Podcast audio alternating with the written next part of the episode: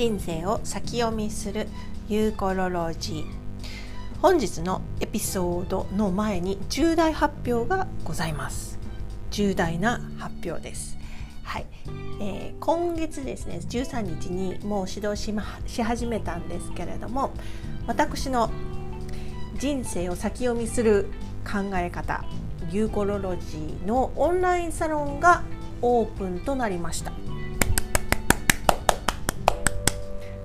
あのこのポッドキャストでですね、えー、お話ししている私の興味のあること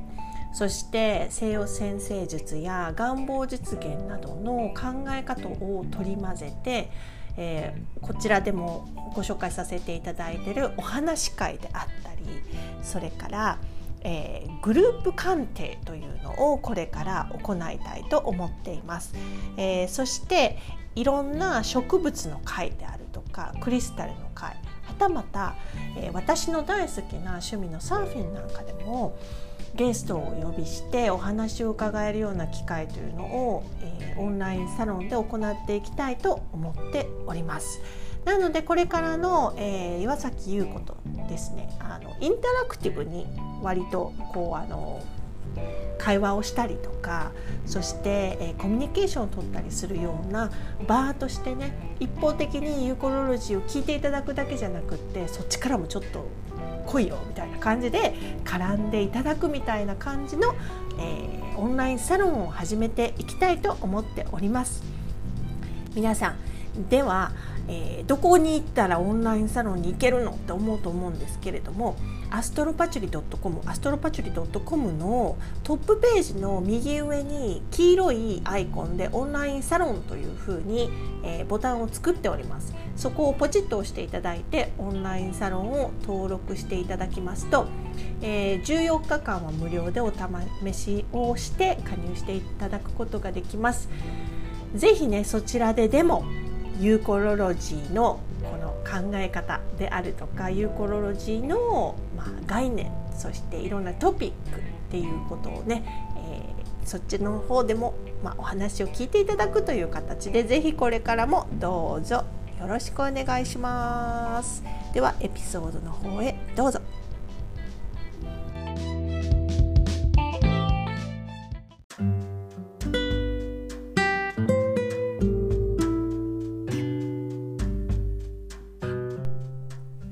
人生を先読みするユーコロロジー本日のエピソードはですね瞑想のすすめです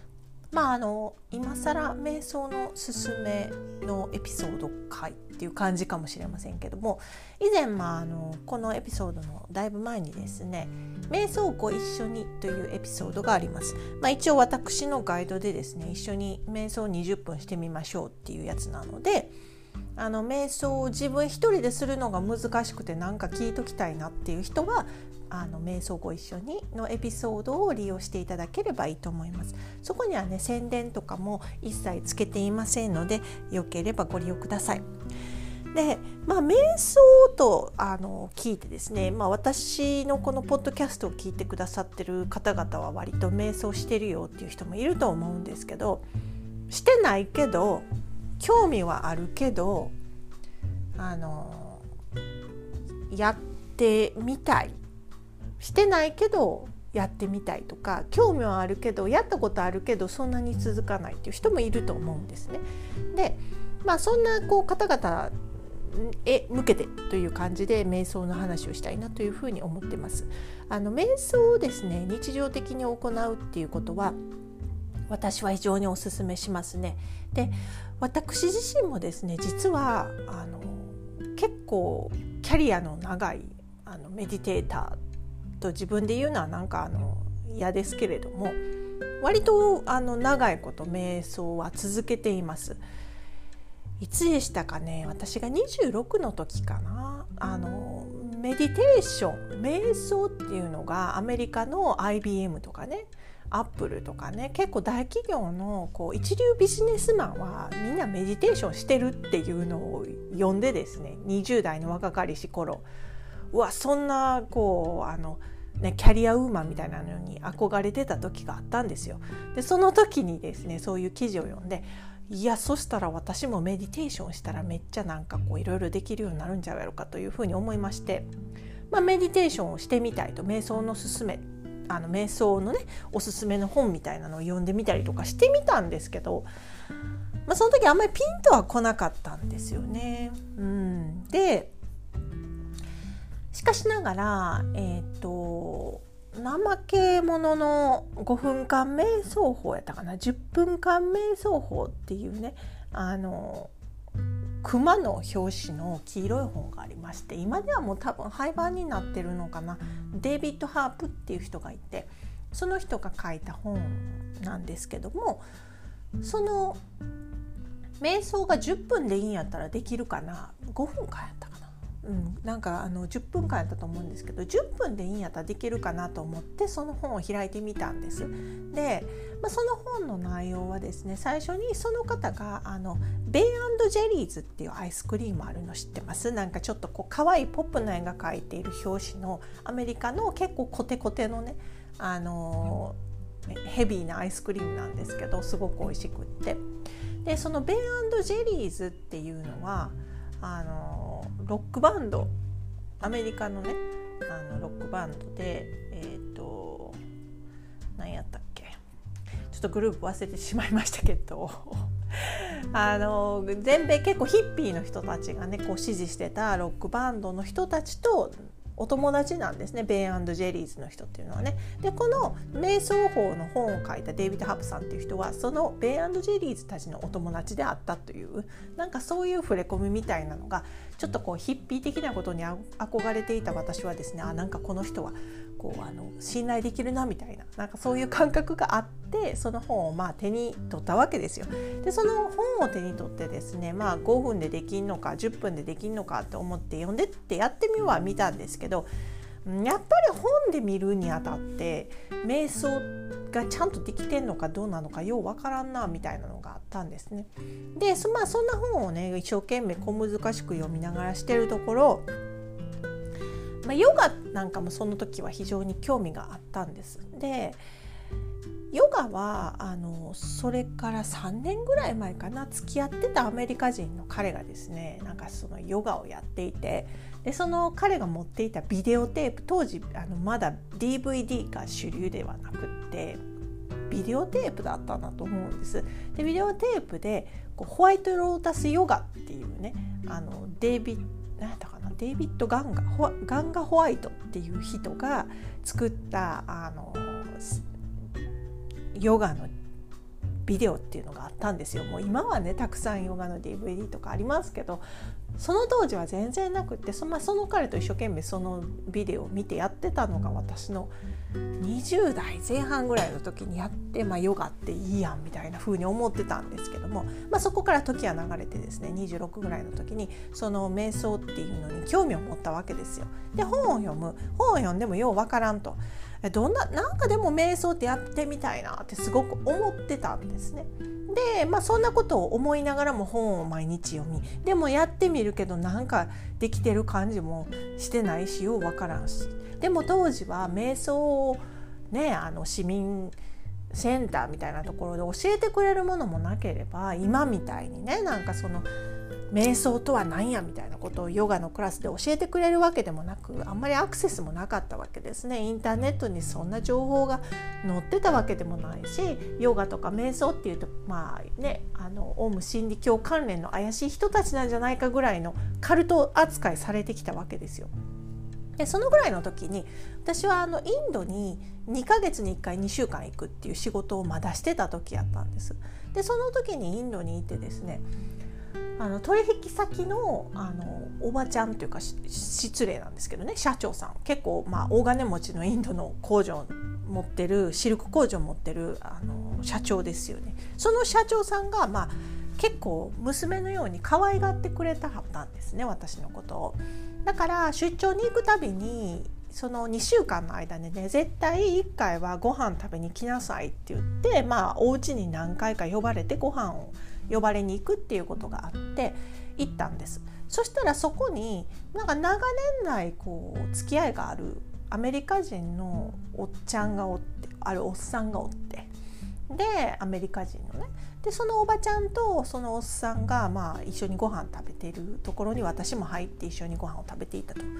でそのおっさんはなんかこう日本のことが大好きなので、まあ、よく私に話しかけてくれたりとかして。でまあ、個人的にそのおっさんから、まあ、お誘いを受けてですねレストランに連れて行ってもらったりっていうことはあったんですね。で、まあ、その時おっさんが私に好意があったのかなかったのかようわからんかったんですけれどもまあなんかそのような感じの雰囲気があり、まあ、あのおっさんにはご飯はおごってもらうけど別にデートしたいわけじゃないみたいな26の私でしたから。まあ、適当におっさんのにおか あの美味しいご飯をご馳走していただいてですね適当に家に帰ホテルに帰ってたわけです一人でね。でその会話の際にそのおっさんが「優子は今何が興味があるんだい?」みたいなことをあの結構しつこく聞いてくるのでなんやろねまあなんか興味があること、うん、最近読んでる本といえばそのメディテーションについての本でなんかこう瞑想っていうのをやってみたいんやけどなかなかねどういう状態が瞑想なのかどうなのか分かんないんですよねみたいな話をしてたんですね。そうするとそのおっさんはうーんでその日はこう話を聞いてくれただけやったんですけれどもその次にまたご飯食べようって言って呼び出されて会った時にですねこの間瞑想のことが興味あるって言ってたけど君は本当にこう一生使える瞑想っていうのをあのな学んでみたいかというふうに聞くわけですよ。ではい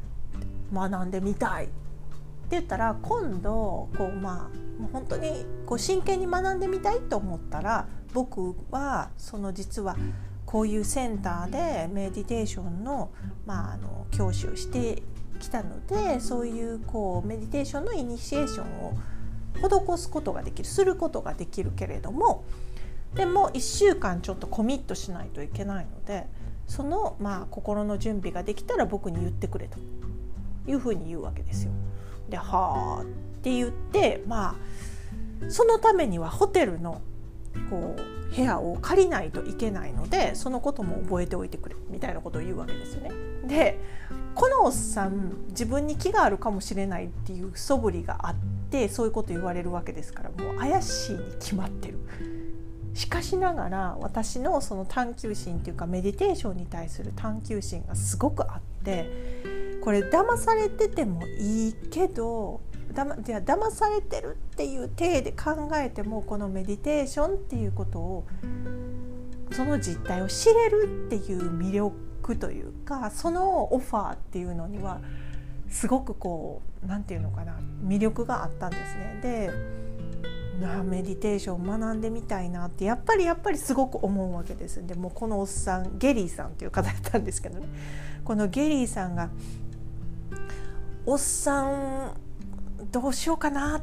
て思ってまあすごく考えたんです。でそこからこの最後の出張の時に私のお友達がインドに一緒に来たいというので彼女と一緒に来たんですね。でよしとこの機会を逃してはならんと。で彼女も一緒にそのおっさんも強引にねメディテーションに興味あるでしょう一緒に受けてって言っていろいろ理由を話してそのおっさんからまあイニシエーションを2人でホテルの部屋で受けるっていうことを決めたわけです。で、まあ、実際ね受けてみるとそのおっさんは全然怪しい人じゃなくて実はまあなかなかこうあの素晴らしい、まあ、瞑想のねあのシステムを体系しているグループのこうコーチの方やったんですけれども今となればめっちゃ失礼な話なんですけどねでまあそのおっさんにそのイニシエーションを受けてメディテーションっていうものが一体どういうことかっていう一応講義とそれから実践と1週間受けたわけです。でそこから私の瞑想の旅っていうのが始まったんですね長くなってごめんなさい。でまあそこでそこからこう瞑想っていうのを子供を産んでちょっとの間瞑想っていうのは私あまりやってなかったんですけども子供を産むまでの間とそれから子供を産んで少しの間休んでまた瞑想メディテーションを始めてからすごくやっぱりあのメディテーションというものの私たちのこう心身ともに及ぼす影響って素晴らしいなっていうふうに思うんですね。でやっぱりメディテーションをこうちゃんとやらない時っていうのはブレがすごくあるように思います。でこう精神的にもこうアップダウンは少しあるもののその振れ幅がすごく大きかったんですね以前はすごくこうその20代前半こうハイになってそしてそれが終わったら下がってでまたハイになって上がって下がってがすごくこう差が激しくなってまあそう打つとまではいかないまでもやっぱりすごくこう心が不安定だったんですが瞑想をするっていうことを日常的にするとですね日常の中でアップダウンはありますよ、まあ、疲れとこう充足とみたいな感じで。だけれどもそこまでのアップダウンっていうのがなかなかないかなっていうふに思います。で、まあ、やっぱり苦しい時期とかですね精神的に苦しい時期もなんかその瞑想するために私は20分ぐらい座るんですけど座るとやっぱり心の中は平和ですなんかこうメディテーションの間だけは何にもそのこう不必要な思いに邪魔されずにその安心した静寂の中に座っていられる感じがしてですねやっぱりそこのこう自分のエネルギーや肌と触れるっていうことがどれだけ、まあ、日常のこう生活に、ね、影響を及ぼすのかっていうことをすごく実感しますだから瞑想したことないっていう人は是非ね瞑想をあのどういう形でもいいのでやってみる。ね、あの禅寺に行って座禅体験をしてみるでもいいと思います。ヨガのクラスに行ってこう先生に瞑想をどうやって習ったらいいかっていうのをあの聞いてみてもいいと思います。YouTube でメディテーションのことを探してもいいと思います。オンラインでもメディテーションのことを言ってくださってる教えてくださってる人いっぱいいるので、まあ、瞑想について調べるこう学んでみるっていうのおすすめですね。で私はこう瞑想っていうと15分間動いたらあかんやろなんかこう集中せなあかんやろっていうふうに思い込みから難しいと思い込んでる人多いと思うんですけれどもあの私は1分でもいいから始めるといいと思います。1分でもいい3分でもいい5分から1分3分5分から始めていくっていうこともいいと思います。ただまあある禅寺のねあの住職さんがのお話を聞いたところ聞いたことがあるんですけど人間って大体集中力は15分ぐらいやから、まあ、あのお香がね1本消え終わる半分かな？なんかその時は、うん、半分の長さでだいたい15分から20分ぐらいだと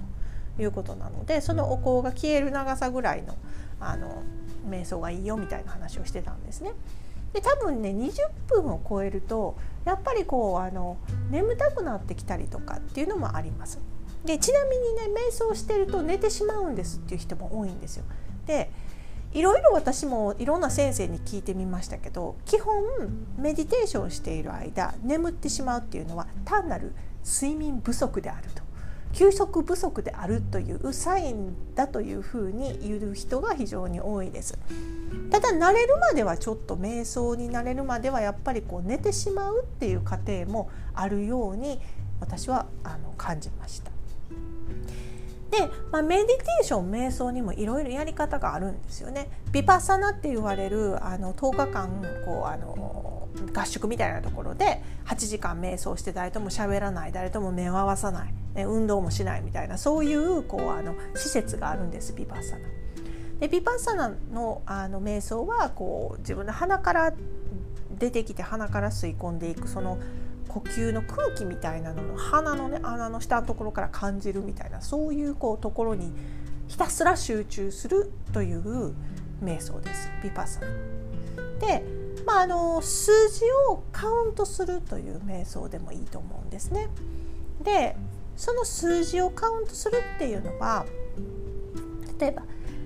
12345までいってまた5までいったら12345とカウントする。でこれを123451234512345っていうふうにカウント早早いリズムでカウントするとあの集中はできると思うんですけどこうあの神経が収まらないと思うので数字のカウントはゆっくりとカウントするというのが、まあ、基本です。1 2 3 4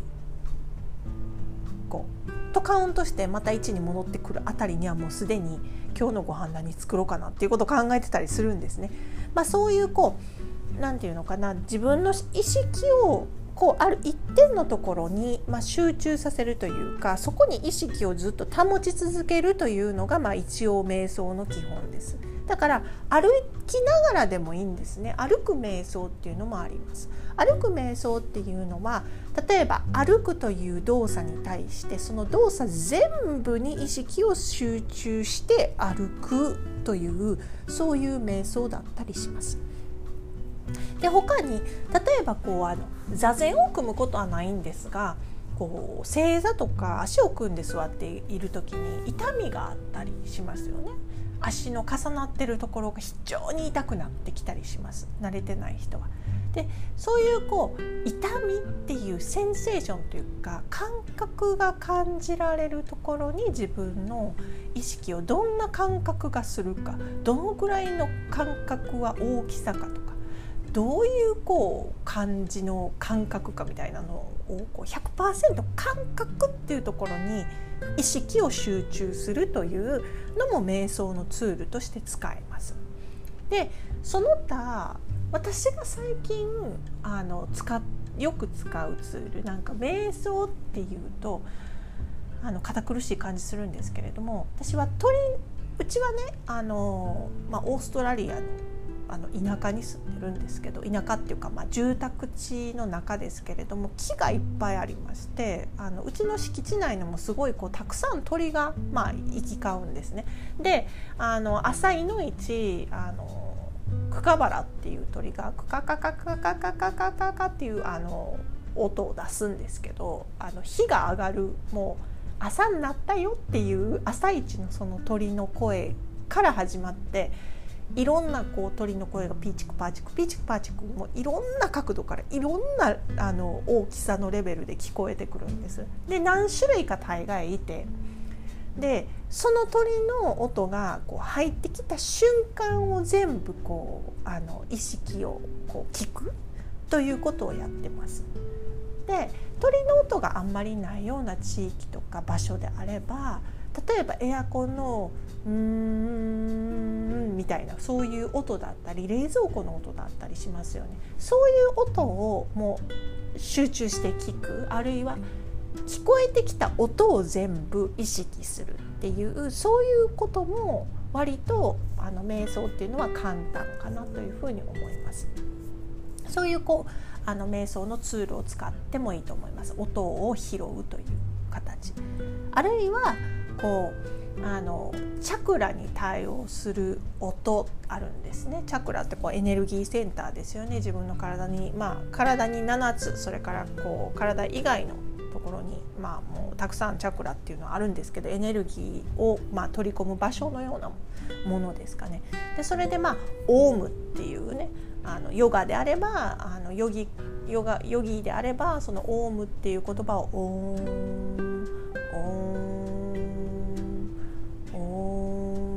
っていうに自分の頭の中でずっと繰り返していくでそういうマントラをまあ唱える実際「おー